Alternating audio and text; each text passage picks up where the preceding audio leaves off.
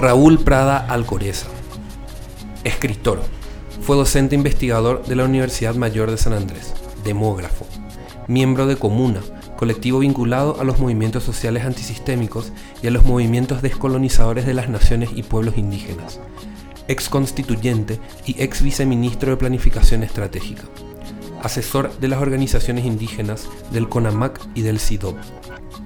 Sus últimas publicaciones fueron Largo Octubre, Horizontes de la Asamblea Constituyente y Subversiones Indígenas.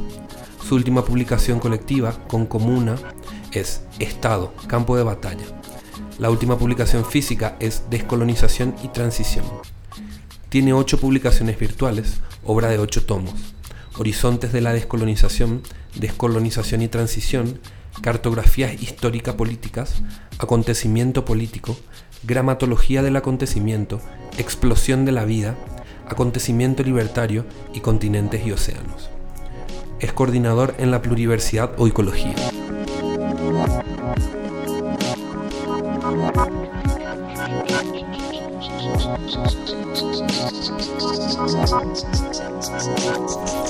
Buenos días La Paz. Acá estamos tomándonos unos cafés con el Chato Prada, una vista infinita de los Andes, un cielazo, contentísimos en Bolivia. Y somos Nicolás Martínez y Omar Beretta y juntos hacemos este podcast para el colectivo Cuarto Mundo. ¿Cómo estás, Chato? Acá nosotros, la verdad que súper entusiasmados por esta entrevista porque tiene mucho que ver con esta propuesta de humanidad que es lo que nosotros queremos pensar en conjunto con el colectivo tanto y vemos que gran parte de tu trayectoria tiene que ver con de repensar de, de cómo nos vinculamos, ¿no? Me encantó eso de cuarto mundo por varias razones. Bueno, porque está más allá del tercer mundo y, en realidad estaría más allá del primero, segundo y tercer mundo, de ese triángulo perverso. Pero yo diría que está más cerca de lo que yo llamo estar más acá y más allá de la mirada humana. Es decir, la, la crítica que he elaborado a partir de una autocrítica de mi experiencia en comuna y que terminó siendo también una autocrítica al marxismo, inclusive al marxismo crítico, está vinculada a que tampoco, digamos, tenemos que pensarnos como humanos en el sentido de la humanidad del, eh, Renacimiento, a pesar de sus grandes alcances en términos de derechos y además de acontecimiento estético, lo que nos hemos olvidado definitivamente que somos nichos ecológicos, que estamos vinculados los otros seres orgánicos. Y en la medida que estamos vinculados a los otros seres orgánicos, es decir, que formamos parte de una integralidad ecológica, tenemos que pensarnos de otra manera. Porque estamos obligados a reinsertarnos a los ciclos vitales. Si no nos reinsertamos a los ciclos vitales en esta plena crisis ecológica, que es una crisis de carácter apocalíptico, es una crisis de la civilización moderna, civilización de la muerte, las eh, sociedades humanas no van a sobrevivir. Decir, no van a sobrevivir porque no fueron suficientemente inteligentes, porque destruyeron el planeta y porque construyeron en vez de desarrollo, o más bien siendo el desarrollo eso, digamos, una especie de crecimiento de la muerte. El problema de la civilización moderna es que es una civilización que se basa en la economía política abstracta, en la economía política generalizada, que separa lo, el cuerpo de la vida, que separa la, la vida, el cuerpo viviente de, de, de, lo que llaman espíritu, valoriza el espíritu y desvaloriza el cuerpo, que separa hombre y mujer, se inventa eso, valoriza al hombre como un ideal de una civilización masculina y patriarcal, pero por ese camino valoriza al hombre blanco y desvaloriza al hombre de color, siendo que el hombre blanco también es un ideal, porque no hay nadie que sea blanco, todos tienen un color. Es decir, valoriza lo abstracto, lo que no existe, y destruye lo que existe. Entonces, ahí explicamos por qué esta civilización en realidad está destruyendo el planeta. No hay acumulación, sin, salvo en el imaginario económico, no hay acumulación. Lo que hay es huella ecológica. Si nosotros incorporamos los costos que se transfieren a la naturaleza, no hay ganancia. No hay ganancia. ¿Pero por qué no incorporan los costos que transfieren a la naturaleza? Porque es una mala aritmética. La economía se, basa en una pésima aritmética, porque se olvida de esos costos, porque no quiere contar lo que en realidad ocurre. Lo real es de que estamos dejando huellas psicológicas, es decir, estamos eh, avanzando con el desarrollo, sembrando hogueras. Es, una metáfora de, Federico García Lorca. El tema, digamos, eh, me encanta porque precisamente el cuarto mundo se refiere un poco a este contraste, que no sería el, número cuatro. no, yo creo que en este caso lo que ustedes tratan de definir no es el número cuatro, no es el número siguiente al tercer mundo, sino es un más allá del uno, dos y tres, de, de, de, los números reales, ¿no? Entonces estamos en otra cosa, y estamos en otra cosa porque estamos en emergencia. Es decir, es muy probable, si es que no cambiamos de comportamientos, de conductas, no clausuramos esta civilización de la muerte, que las sociedades humanas ya no existan, la vida continúe sin los humanos. Pero en la medida que hay gente como ustedes, como el Cuarto Mundo, o los colectivos eh, activistas, anarquistas, colectivos activistas, ecologistas, en la medida que hay esta gente que pelea no solamente por los derechos, sino por la vida en todo su sentido, entonces hay esperanza y vale la pena seguir luchando. Así me encantó, me encantó y estoy enamorado de ese término cuarto mundo con todas esas connotaciones. Justamente teniendo, teniendo en cuenta esto que nos estás contando sobre la huella ecológica, lo que vamos eh, haciendo y toda la necesaria intervención de la realidad de parte de aquellos que buscamos una forma, una humanidad que verdaderamente viva en equilibrio con la naturaleza, con la ecología siento que hay una especie de disputa, unos elementos que constantemente se ven interpelados entre sí, que es a lo que se le llama la ONGización de la lucha, en donde la lucha pasa a tener un formato relativamente institucional, de una forma que puede ser cooptado por el Estado. Viendo también la trayectoria que tiene usted, le quería hacer unas consultas sobre la forma en la que los movimientos sociales forman parte de ese primer proceso, de ese primer Evo que toma el poder y cómo eso derivó en la constitución de un Estado plurinacional. Es indispensable partir de ciertas premisas que ya forman parte de lo que yo he llamado la autocrítica, un desplazamiento epistemológico para decirlo en términos tan abstractos y académicos, pero hay que decirlo de alguna manera para ilustrar mejor. Es decir, estamos ya en una especie de epistemología del pensamiento complejo, de la complejidad, donde obviamente el pensamiento está íntimamente ligado a las fenomenologías del cuerpo. No es que hay un pensamiento, sino hay una especie de percepción, de acontecimiento corporal, de la que forma parte un pensamiento que ya no es abstracto, sino que está íntimamente ligado a la vida. Entonces, estamos, si, si estamos en eso, la pregunta es, ¿qué es lo que ha pasado en la modernidad, en la historia moderna? ¿Qué es lo que ha ocurrido para que las revoluciones cambien el mundo pero se hundan en sus contradicciones?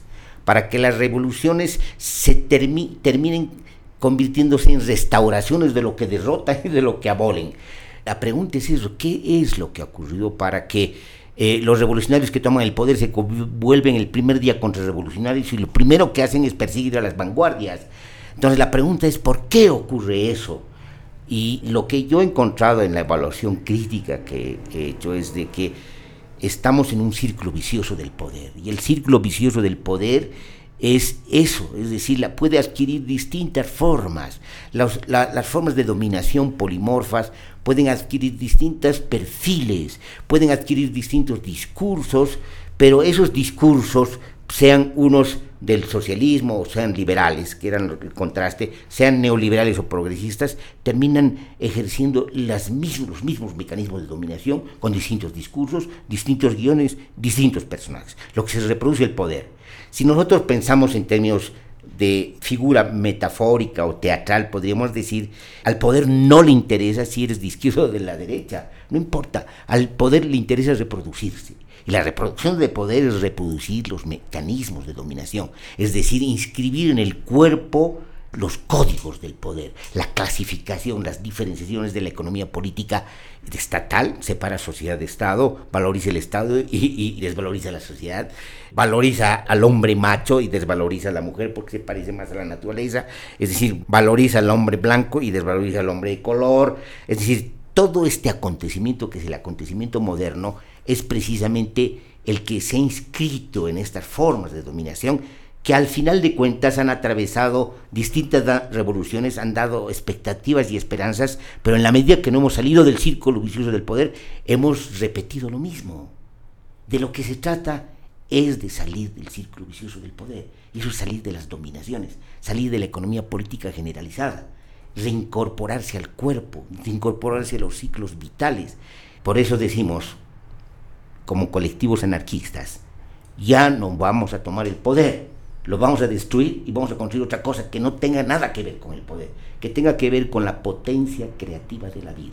Desde esa perspectiva, ya viendo retrospectivamente qué es lo que ha sucedido. Obviamente hemos tenido lo que llamo la movilización prolongada, una movilización que se desata el 2000 con la guerra del agua, que es una lucha por los bienes comunes, por la vida y obviamente porque el agua no se privatice, y sea autogestionada por la gente, ese, ese acontecimiento ha sido importantísimo porque se convierte las resistencias contra el neoliberalismo que datan desde 1985 hasta el 2000 en una victoria popular. Es una movilización prolongada que desata otras movilizaciones prolongadas. La siguiente movilización es la de septiembre del 2000, donde hay un bloqueo indígena campesino es como retornar al levantamiento de Tupac Katari y Tupac Amaru. Tupac Katari en La Paz, Tupac Amaru en, en Cusco, y es un levantamiento panandino, es un levantamiento indígena que sitia cuatro ciudades, el Alto, La Paz, Cochabamba y Santa Cruz durante dos meses, no entraban comida. Entonces es un acontecimiento donde nos muestra además que no hay tiempo lineal, que de repente estamos en, en el siglo XVIII, en plena ingreso al siglo XXI y que no hay tal cosa, que el presente es un espesor, un espesor de temporalidades y que por lo tanto hay una simultaneidad dinámica y hay guerras que no se han resuelto, entre ellas la guerra anticolonial. Entonces, obviamente vivimos un proceso de mucha potencia social y mucha creatividad y con sus diversos perfiles, porque después de eso viene la guerra del gas. La guerra del gas es una lucha por los recursos naturales, sobre todo los recursos hidrocarburíferos privatizados por el proyecto neoliberal. La lucha de un pueblo que tiene características nacional populares decide otra vez recuperar lo, lo suyo, en términos públicos, no en términos comunes. En términos comunes es la guerra del agua, y en términos públicos, es decir, todavía pensando en el Estado, es eh, la guerra del gas, recuperar el gas y, obviamente recuperar la soberanía estatal. Fíjate, todas estas movilizaciones empiezan a dar un panorama muy colorido, una gama grande de todos los frentes que abre el, pueblo, la multitud popular con sus distintas características, ¿no? que terminan mostrándonos, digamos, un Estado en crisis, un Estado-nación en crisis, un Estado-nación en crisis múltiple, ¿no? en plena clausura, en el contexto de la crisis del sistema mundo capitalista. Entonces estamos, estamos obviamente viviendo todo un acontecimiento que ha llamado la atención, sobre todo a, colectivos y activistas, ¿no? y obviamente también a la izquierda que ha, que ha querido encontrar nuevamente eh, el resurgir de la izquierda, ¿no? Y de los, pero sin haberse hecho autocríticas. Es una estamos hablando de una izquierda que no es capaz de crítica ni de autocrítica. Nunca ha sido capaz, después de la, de, digamos, de esa dramática caída diferida de la revolución rusa, de la revolución proletaria, nunca han sido capaces de, de preguntarse qué es lo que ha ocurrido. Entonces, esa izquierda ha creído también encontrar aquí todos los, los signos de esas revoluciones bolcheviques que son revoluciones en realidad de la revolución francesa, es decir, de la revolución moderna, y, pero no, no fueron capaces de preguntarse por qué las revoluciones terminan enredándose y mordiéndose la cola. Entonces había ya, digamos, dos interpretaciones. Una interpretación eh, candente que retoma común el colectivo que, del que participé, que trata precisamente de hacer una crítica desde el indianismo al marxismo y trata de ser marxista desde una perspectiva indianista y trata de interpretar, describir y aprender de los movimientos sociales, lo que estaba ocurriendo. Humildemente aprender, no dirigir, sino aprender, involucrarse en los movimientos sociales y tratar de, digamos, apoyar eh, el decurso de lo que se estaba viniendo. Entonces ya había dos interpretaciones. El tema es qué era el más el MAS estaba circunscrito en el Chapare, que es una, un yungas, en el sentido más geográfico de la palabra, es una caída subtropical andina, es una especie de ingreso también a la Amazonia, ¿no? donde se cultivaba coca excedentaria no tradicional, que es, en los yungas, y esta vez yungas en sentido administrativo, geopolítico y geográfico político. Entonces, en los yungas eh, había la coca tradicional y en los chapares la coca excedentaria, pero eh, había una, eh, acciones punitivas de parte de la DEA, de parte del ejército y la policía contra los productores de coca, y la coca a partir de la habilidad de un dirigente, ex dirigente minero, Filemón Escobar, se convierte en una coca, en la defensa de la coca, una defensa antiimperialista. Entonces, fíjate lo que está ocurriendo. El más, claro, el más está vinculado a un sector que está defendiendo la coca, pero no está en los demás movimientos sociales. Los demás movimientos sociales no están vinculados al MAS, ni a su historia del MAS. Son movimientos que tienen sus propias características, son movimientos autogestionarios, indigenistas y muy críticos a esas visiones que hereda el MAS, de la vieja izquierda, del nacionalismo, ¿no? Y muy circunscritos en estos códigos de la defensa de la coca, pero todavía no está en la lectura de lo que está ocurriendo como acontecimiento político en Bolivia. Entonces ya teníamos nosotros, si tú quieres, el huevo de la serpiente dentro de la propia movilización. Es decir, teníamos un sector muy conservador, porque el MAS es un sector tremendamente conservador, muy apegado a las imágenes del nacionalismo, del Estado, muy patriarcal, ¿no? El mismo símbolo del caudillo es tremendamente patriarcal. Sin embargo, era parte de la alianza de los movimientos sociales pero lo que no se vio claramente, no se vio esa correlación de fuerzas, no se vio en las alternativas, que más que proyectar la potencia social, iba a inhibirla, a cortarla y después a destruirla. Es lo que ocurrió. Es decir, tú me has preguntado sobre el primer gobierno de, de, de, Levo, que fue la, la única gestión progresista, las demás fueron retrógradas, ¿no? Fue eh, un gobierno, digamos, de gestión progresista porque tenía la agenda de octubre.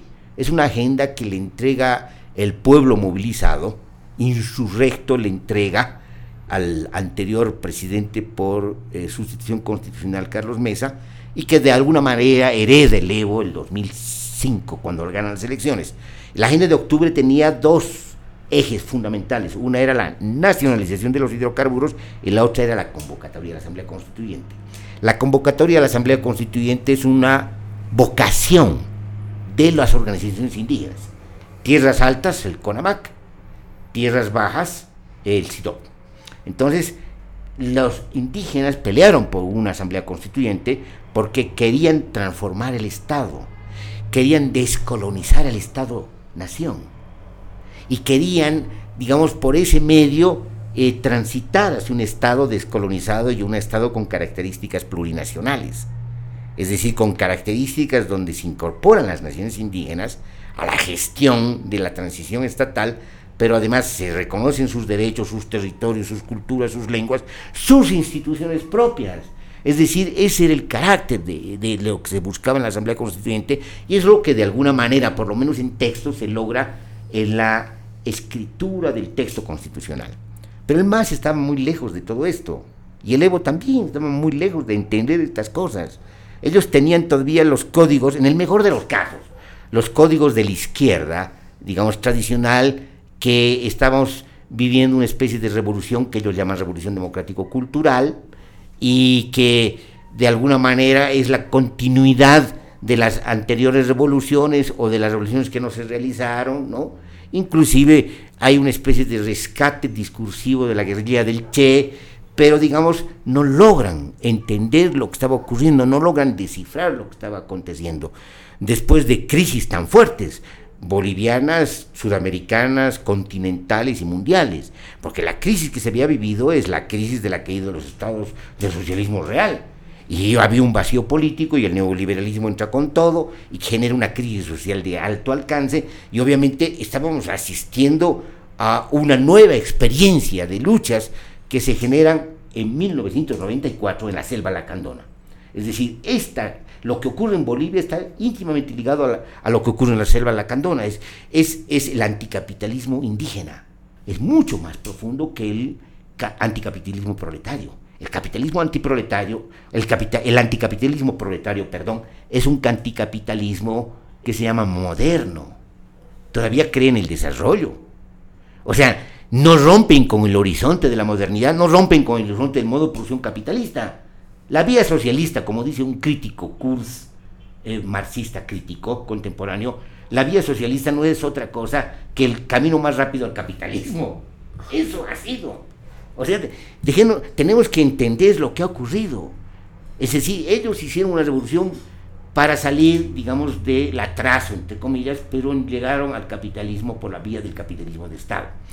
El socialismo de la Unión Soviética no fue otra cosa que un capitalismo de Estado. No fue un socialismo. Entonces, esa es la gran diferencia. Es decir, sin embargo, como nos encanta la ideología, la propaganda y la ilusión, nos hemos movido en esas narrativas. ¿Y el punto cuál es de todo esto? El punto es muy serio, porque ni siquiera los marxistas han entendido cuál es el aporte de Marx. El aporte de Marx no es la teoría del valor, eso fue Ricardo. Los marxistas en realidad son ricardianos. El aporte de Marx es la crítica a la economía política, en el sentido de la crítica al fetichismo de la mercancía. Cuando dice no hay relaciones entre cosas, sino son relaciones sociales. Cuando dice eso, Marx está diciendo una cosa muy fuerte, está criticando la ideología. Es decir, dice, creemos que, digamos, funciona como relaciones monetarias, relaciones de cosas, pero no es así, son relaciones sociales. Si tú quieres, son relaciones de poder. Y lo que está diciendo es que nos movemos en la ilusión, en la ideología. Está haciendo una crítica a la ideología. Y los marxistas lo que debían haber hecho es desarrollar la crítica de la ideología en términos más generalizados. Por ejemplo, decir, el Estado también es un fetiche. Es decir, las categorías que usamos en el lenguaje de social son también fetiches. Y por lo tanto había que romper con todos esos fetichismos. Y por lo tanto había que hacer una crítica generalizada al fetichismo, pero también romper con todo lo que de alguna manera sostiene tiene esta civilización moderna, que es más que capitalismo. Es decir, es una civilización que se basa en la destrucción planetaria y en la destrucción de la vida. Es una civilización de la muerte. Y eso no es una especulación. Entonces, el tema es que ya, estábamos asistiendo a esas luchas. La lucha boliviana y la lucha ecuatoriana y la lucha eh, guatemalteca eran luchas que nacen de esta generación que es un anticapitalismo antimoderno, es un anticapitalismo ecologista, es un anticapitalismo indígena, que está cuestionando el Estado, está cuestionando inclusive las fronteras, está pensando las confederaciones. Es decir, ahora, eh, después de la autocrítica y la crítica que he hecho al marxismo, lo que digo es de que el primer paso anticolonial que debe haber dado el primer gobierno supuestamente indígena, que tiene máscara indígena, pero no es indígena, de Levo era romper con las fronteras. Estas fronteras no existen, trajeron los europeos las fronteras. Es lo que teníamos aquí en Aviala era la Confederación de Naciones, que no es una concepción estatal, es una, es una concepción de confederación, de complementariedades. Eso era. Y teníamos que volver, desconocer eso era importantísimo, porque ese era el primer paso colonial, lo demás es discurso. Lo demás es discurso decolonial, inclusive de los intelectuales que se, consideran decoloniales, son discursos. Si no desconoces materialmente lo que se ha constituido aquí desde la conquista, desde las realidades de la conquista, no estás haciendo descolonización, estás haciendo juegos de poder, estás usando un discurso que atrae pero para aprovecharte, para hacer exactamente lo mismo, para tener prestigio, para ocupar un puesto. Entonces es lo que nos ha ocurrido. En la medida que no hemos salido del círculo vicioso del poder, una potente movilización como la boliviana, que se da del 2000 al 2005, no logra realizar todas sus capacidades. Se trunca de manera inmediata porque unos usurpadores que se suben a la cresta de la ola se aprovechan y desmontan toda la capacidad de la movilización. Hoy en día tenemos todas las organizaciones sociales destruidas, superpuestas por gente puesta a dedo, que no respeta los, la democracia sindical, ha destruido las organizaciones indígenas, que es lo más fuerte, y el gobierno de Evo Morales se ha enfrentado a los pueblos y naciones indígenas de la manera más, más colonial, más colonizadora. Es decir, se ha enfrentado porque ha desconocido los derechos consagrados en la Constitución a los pueblos y en las naciones indígenas. Entonces, fíjate lo que ocurre. Entonces, ¿cómo leemos esa primera gestión? Sí, esa primera gestión de alguna manera estaba obligada por la correlación de fuerzas. Si no nacionalizaba el Evo, los hidrocarburos, el Alto, la ciudad del Alto, que era una ciudad combativa, se tomaba la paz, así de simple, ¿no? No había alternativa. Es decir, si no convocaba a la Asamblea Constituyente, los indígenas, los indígenas que eran muy fuertes, se movilizaban y, paraban todo el país. Entonces, obviamente ellos tuvieron que hacer y cumplir en parte la agenda de octubre, pero después la boicotearon. Entonces, evidentemente no podemos negar, como tú dices, eh, que fue una gestión progresiva, por, progresista, porque se hizo la nacionalización de los hidrocarburos y se convoca a la Asamblea Constituyente. Es verdad. Pero después lo que viene es el desmontaje. Se desmonta la propia constitución boliviana. Es decir, no se acata la constitución boliviana, se restaura el Estado-Nación con el que habíamos peleado, contra lo que habíamos peleado, el Estado-Nación, que es un Estado colonial, que se basa en el desconocimiento de los derechos de las naciones y pueblos indígenas, que se basa en la construcción de estados y sociedades sobre cementerios indígenas. Estas son estas sociedades. ¿De qué república hablan? ¿De qué democracia hablan? Desde el norte hasta el estrecho de Magallanes lo que se han cometido son genocidios y etnocidios. Sobre esa, sobre esa muerte, sobre ese cementerio no se puede construir república ni democracia. Lo primero que tienen que hacer esas sociedades mestizas es reconocer lo que han hecho y, desandar el camino. Es decir, que se llama, eso podemos hablar en términos de la Silvia Rivera Cosicanqui, es indianizar. Indianizar nos quiere decir eso, es decir, bueno, reconocemos lo que ha ocurrido y por lo tanto lo que hay que hacer es retornar a lo que había antes de la conquista. Entonces hagamos confederaciones, ¿no? No solamente confederaciones, hagamos confederaciones no solamente entre sociedades humanas, sino con las sociedades orgánicas que existen, tienen inteligencia, con, con los árboles, con las sociedades orgánicas. Entonces, vivamos como vivieron en la época de Tehuanaco las sociedades amazónicas. Hoy día ya se sabe, por investigaciones científicas, y esto no es una especulación, que están eh, transmitidas en la nueva historia de las Américas, que esas sociedades amazónicas cultivaron el Amazonas. Son bosques cultivados por esas sociedades. Eso quiere decir que eran, tenían más sabiduría que esta civilización supuestamente científica y tecnológica porque esas sociedades eran capaces de comunicarse con otros seres e insertarse y articularse y armonizarse con los ciclos vitales.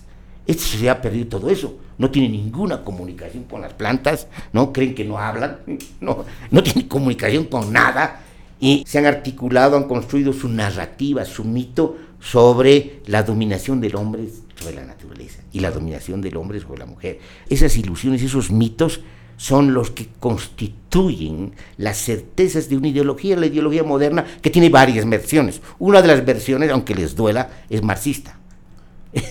las otras versiones pueden ser liberales y neoliberales, pero todas son versiones de lo mismo. Es decir, lo que tenemos que hacer ante una situación de emergencia y apocalíptica es que se llama salir de todo eso y tratar precisamente de salvar a la humanidad. Y la única manera de salvar a la humanidad es reinsertarnos otra vez a los ciclos ecológicos y por lo tanto recomunicarnos.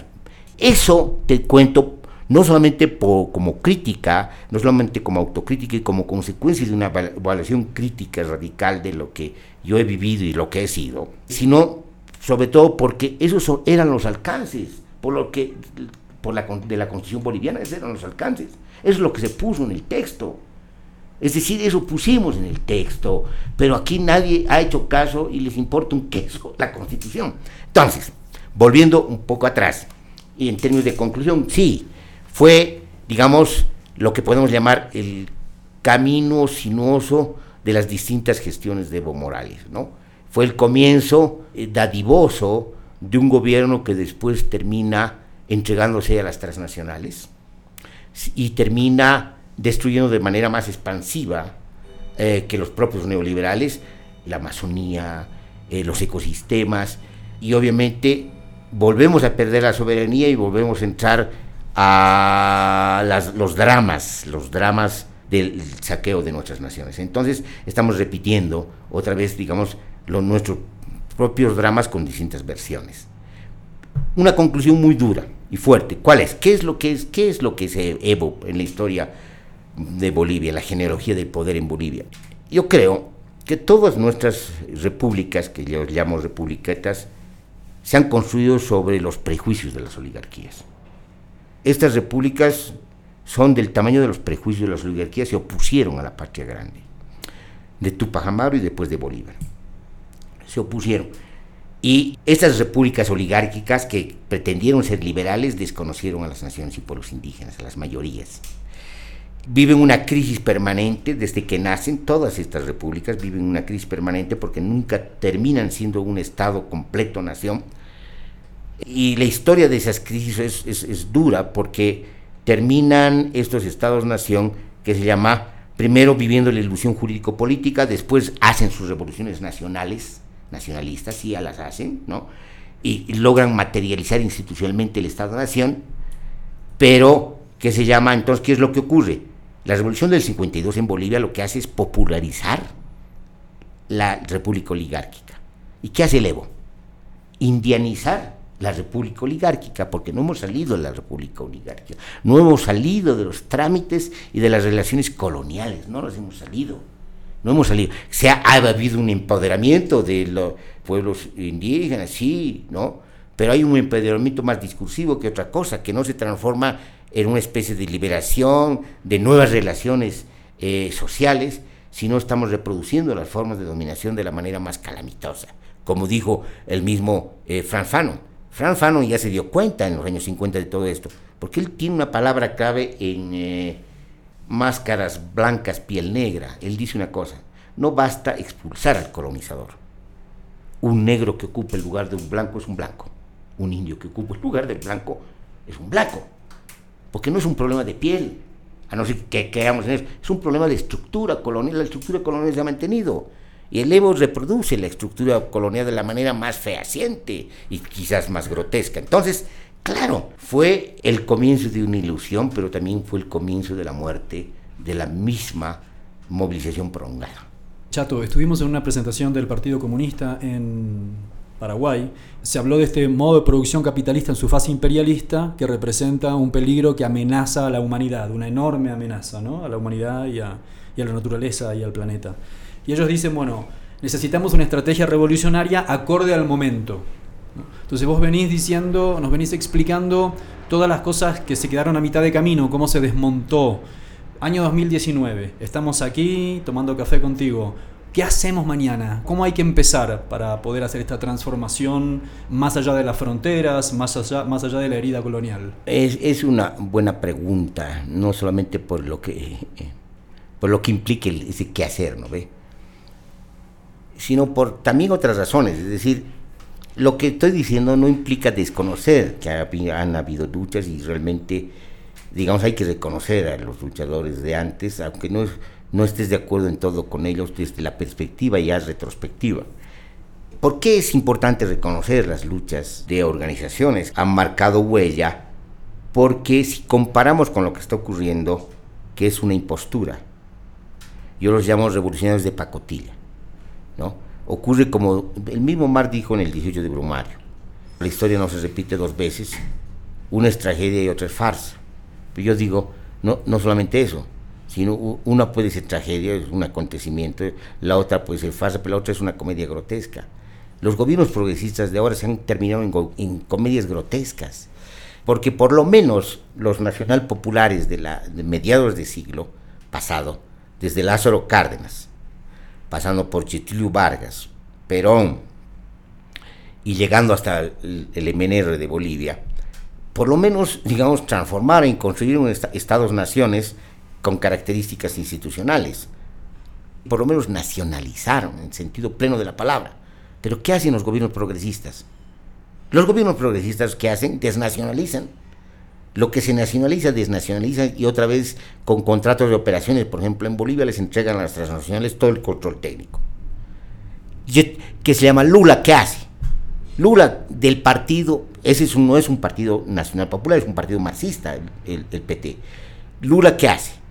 Que tiene el movimiento campesino más grande del mundo. Tiene una sociedad brasilera dentro de la sociedad brasilera. Es decir, que tiene sus universidades, es decir, que, eh, que su lucha fue por la reforma agraria. Lula no hace la reforma agraria, mantiene a los terratenientes, a los terratenientes que se creen herederos del imperio brasilero, ¿no? De la oligarquía del café con leche, ¿no? ¿Qué, qué es lo que ocurre? Cuando tenían toda la posibilidad de hacer transformaciones, no las hacen. Entonces son comedias grotescas. Obviamente hay que reconocer a los luchadores y hay que diferenciar partidos comunistas de partidos comunistas. Obviamente hay partidos comunistas que sí se las han jugado.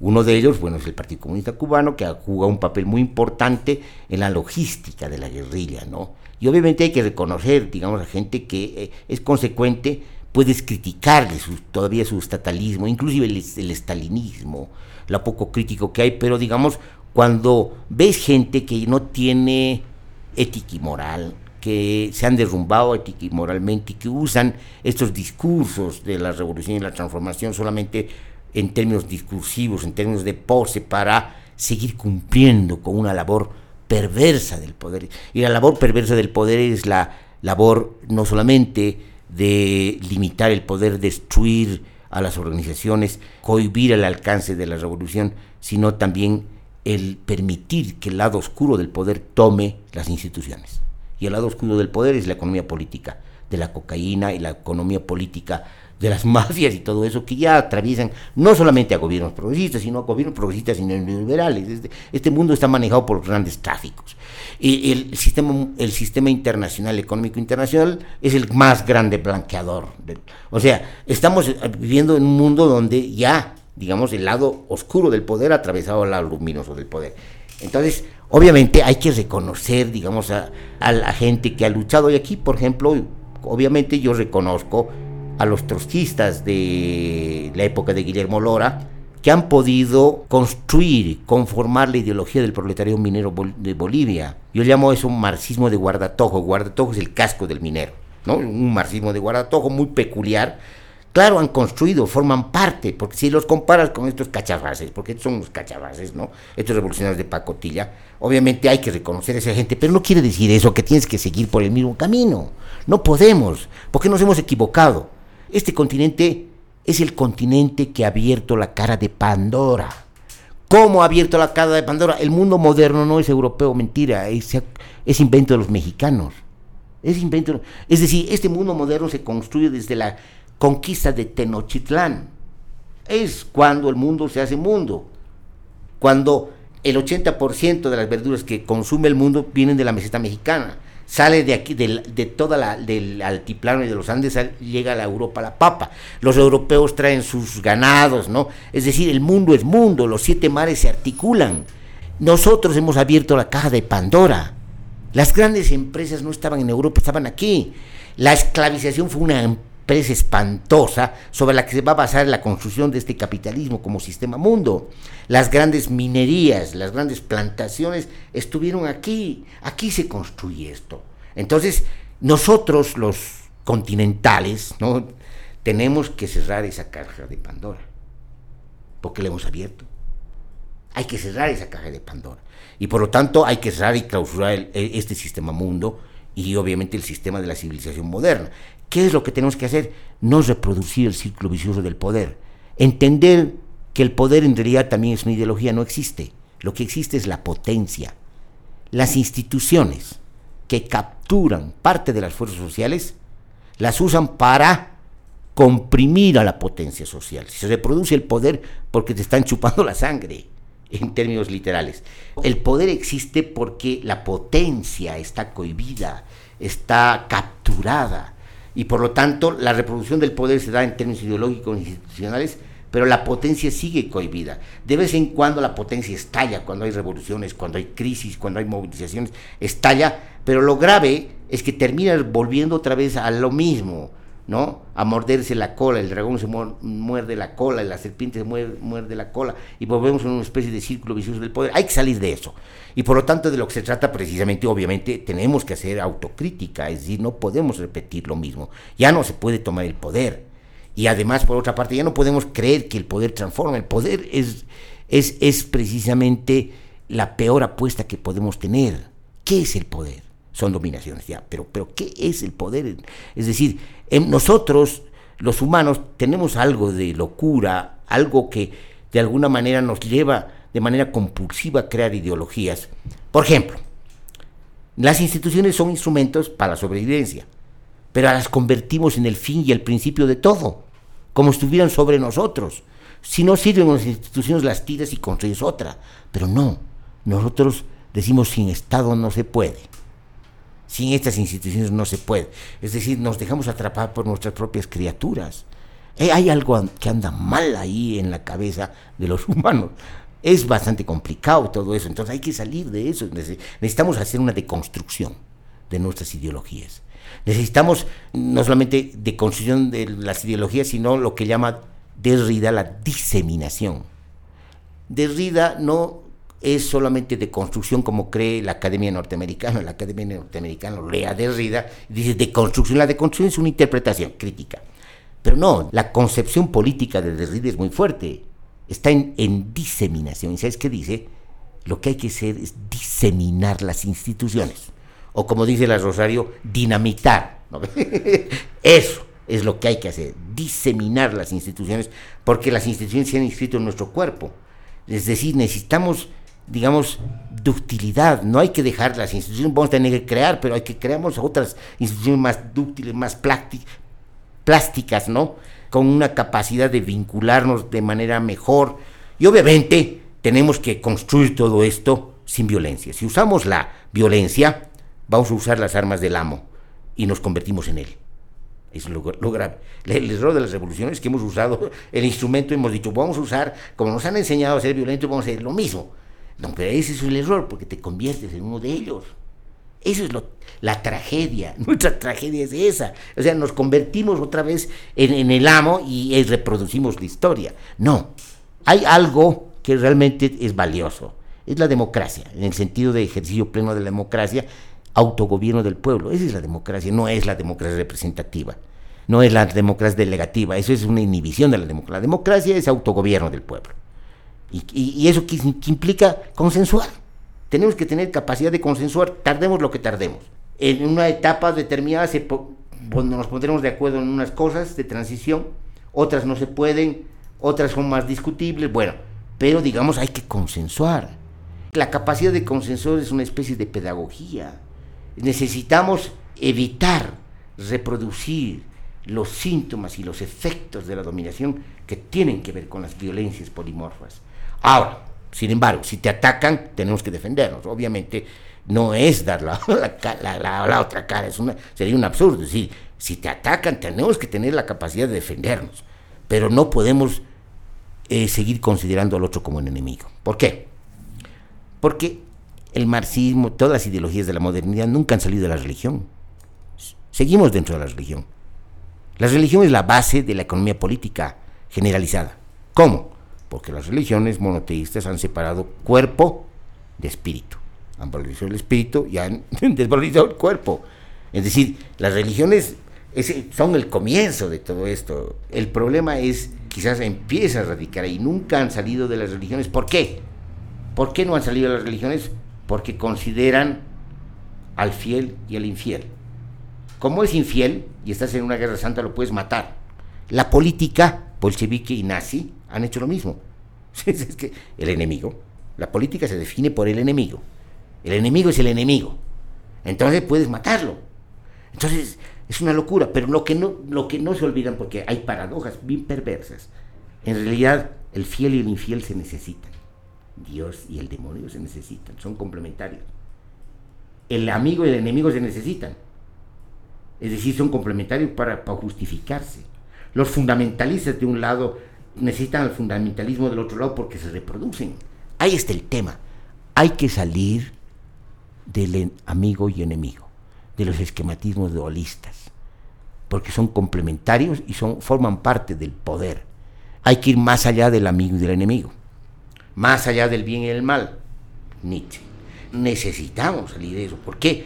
Necesitamos volver a la vida y tratar de entender que la vida es una inteligencia y es una inteligencia sensible, como dicen los biólogos moleculares.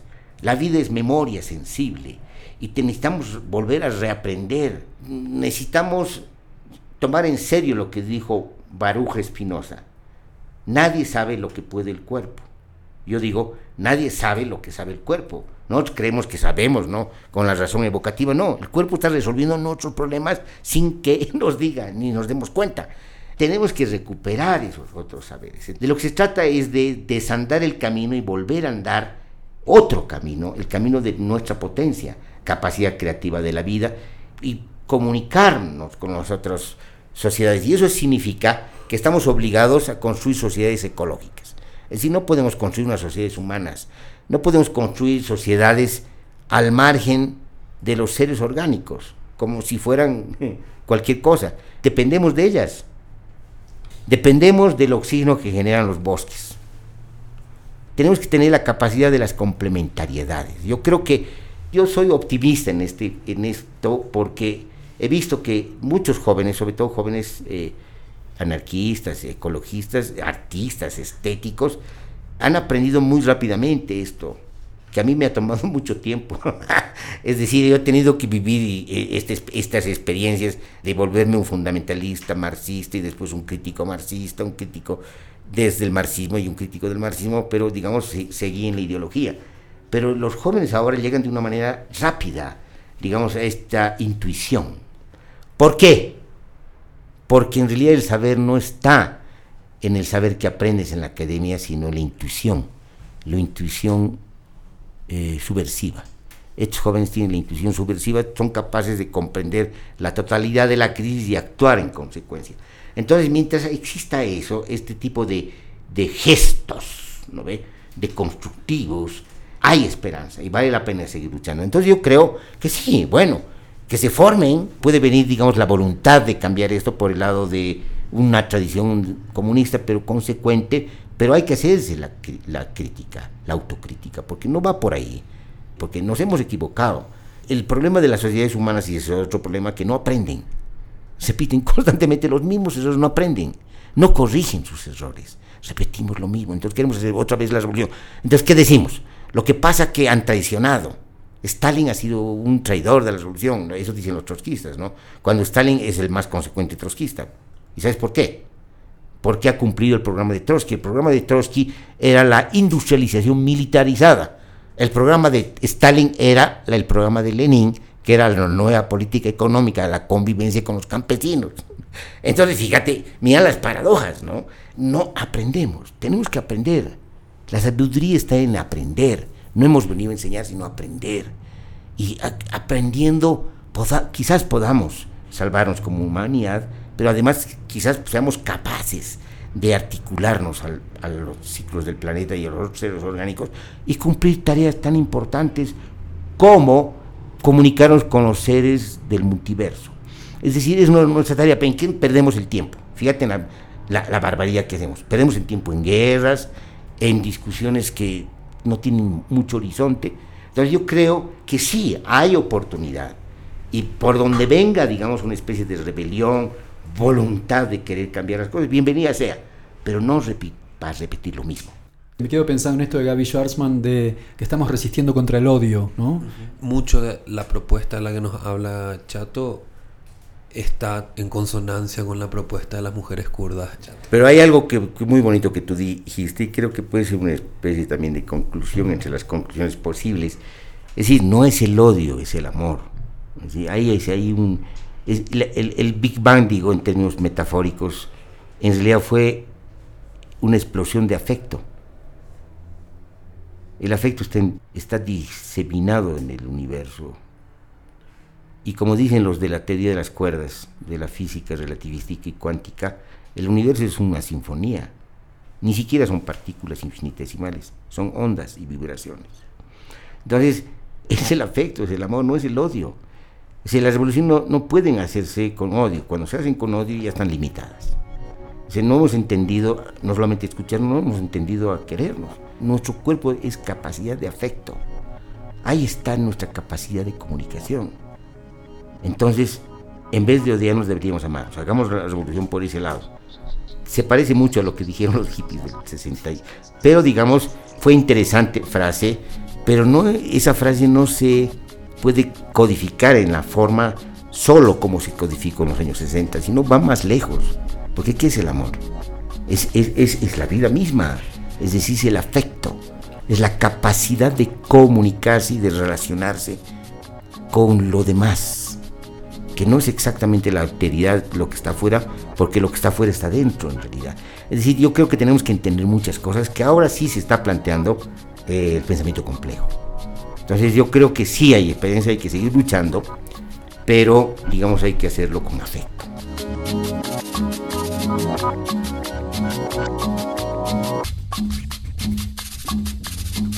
Vamos a terminar. Somos Nico Martínez y Omar Beretta. Y juntos hacemos el programa Puto el que lee. Suscríbete a nuestro canal de podcast. Los links a autores, músicas, videos y otras cosas, chulis y puretes, que se mencionaron en el programa, los colgamos en nuestras redes. Seguinos en Facebook y Twitter, arroba puto el que lee 108. Y en Instagram, arroba censurado 108. Ahí también podés mandarnos la info de tu novela, poemas, obra de teatro, perfo, concierto o gacetilla de prensa que quieras difundir. Y también acciones de defensa de nuestros derechos, info sobre HIV, etc.